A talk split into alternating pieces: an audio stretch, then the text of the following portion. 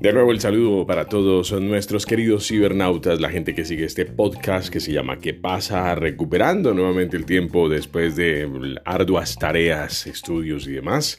Aquí estoy en esta esquina en Colombia, en América del Sur, saludando a todos mis queridos seguidores alrededor del globo. Donde quiera que estés dándole play a este listado, gracias, gracias por estar aquí. Soy Carlos Andrés Calderón, soy locutor, soy periodista Vivo entre Cali y Palmira, acá en el Valle del Cauca, un vasto territorio hermoso, lleno de todos los climas, con varios pisos térmicos que espero que algún día conozcas. Del cual, pues, eh, también tengo pendiente hablar en estos podcasts porque muchas personas me han escrito y me han dicho, oye, me gustaría saber cómo es esa zona donde tú vives, qué tanto tiene, cómo se puede llegar qué vías de acceso hay, etcétera. Hay gente que me ha escrito desde Italia, desde otros lugares, al otro lado de Nueva Zelanda. Muchas gracias a todos aquellos que a través del Spotify, de Breaker, también de Google Podcast y de todas las aplicaciones que hay posibles para poder escuchar este podcast, pues me han escrito y me han manifestado pues su cariño y afecto. Hoy para hablarles en este 5 de septiembre, que es una fecha muy importante para los colombianos que amamos el fútbol, porque un 5 de septiembre de 1993, la selección colombiana de fútbol goleó a la de Argentina en unas eliminatorias para el Mundial de USA 94. Eso fue apoteósico. Ustedes no se imaginan acá en Colombia cómo se vivió la cosa. Eso fue tremendo. No hay registro de otra actividad así parecida ni siquiera cuando ganamos la Copa América en el 2000. Resulta que ese día, un domingo, eso fue espectacular. Un domingo, curiosamente como hoy, mira, domingo en las horas de la tarde, toda esa selección jugó genial. El último que faltó por jugar contra nosotros fue Maradona, que vio el partido desde la tribuna pero en realidad fue apoteósico. Lo más cercano yo creo que a un título mundial, pero ni siquiera habíamos ganado el mundial y ya estábamos creyéndonos los reyes del mundo. Pero bueno, hoy no vine a hablarles de fútbol, hoy no vine a hablarles de esto. Eh, lo traje a colación porque pues también es un acontecimiento que se vivió en una fecha como hoy, pero hoy voy a hablar de otro acontecimiento, de un día como hoy, pero en 1997, cuatro años después de la hazaña colombiana.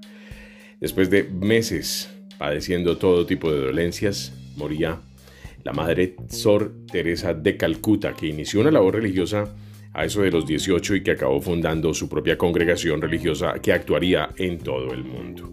Pues bien, el 5 de septiembre de 1997 falleció en la ciudad que le daría nombre, llamada Agnes Gonsha Bosayu al nacer, ese era su nombre de pila, la Madre Teresa, pues pasó a la historia por su empeño en mejorar todo lo que era la situación de pobreza que padecían millones de personas en países de todo el mundo.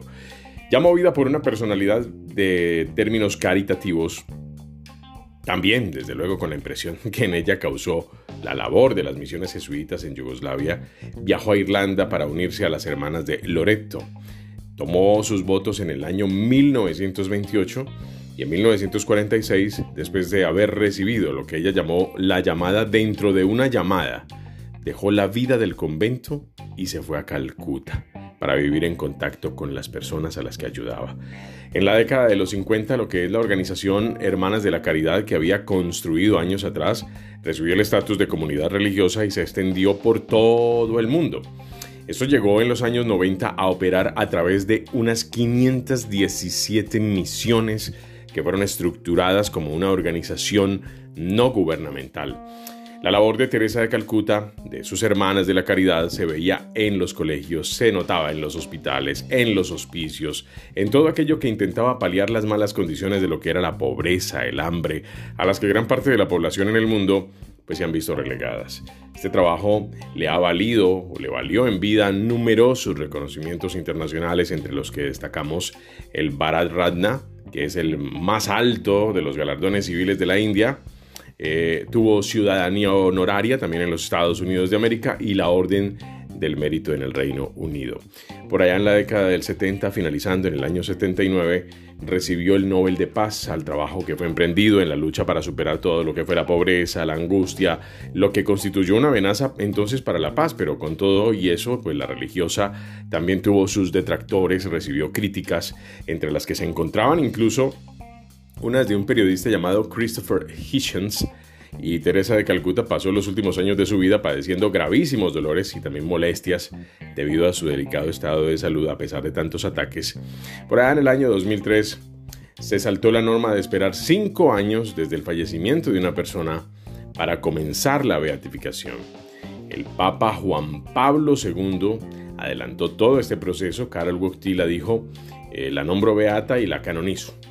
Pero bueno, esto ya eh, fue por allá en el 2016 por Francisco I, que fue el que realmente hizo toda esta situación. Nosotros queríamos hablar precisamente de este día de hoy, del 5 de septiembre, para poder tener en cuenta eh, algo como lo que pasa alrededor del mundo, que es prácticamente lo que yo quiero eh, hacer a través de este podcast. Por ejemplo, si quiero añadirle más a este podcast, pues un día como hoy, en 1638, nació Luis XIV, que fue el rey del sol. Recordarán ustedes que era lo más significativo, un rey absolutista que tuvo Europa, el hijo de Luis XIII, de Ana de Austria, que llegó al trono eh, cuando ni siquiera había cumplido los cinco años y siguió siendo atendido por sus criados, recibió educación religiosa. Eh, esto definitivamente lo llevó al reinado y se extendió 72 años 4 meses. Tuvo crecimiento económico altísimo, social, cultural. Eh, su concentración del poder estaba en manos de la monarquía eh, y de sus consejeros más cercanos. es una de las figuras más fuertes de la política tal vez interior de Austria y que queríamos también resaltar en esta oportunidad. Pero también un día como hoy, 5 de septiembre de 1839, la primera guerra del opio comenzó en la Gran Bretaña, que declaró oficialmente lo que fue la guerra china, que dio comienzo a la primera guerra del opio. En el siglo XVIII, la Gran Bretaña tenía un acuerdo comercial con China, y les cuento que al que pasaba o le sacaba poco beneficio, era el, al escaso interés que los mercaderes y los compradores chinos mostraban por los productos importados a excepción del té. Entonces, a mediados de ese siglo, la compañía que se llamaba Indias Orientales comenzó a vender lo que era opio procedente de la India a los mercaderes británicos, que lo vendían era en China, a pesar de que era prohibido.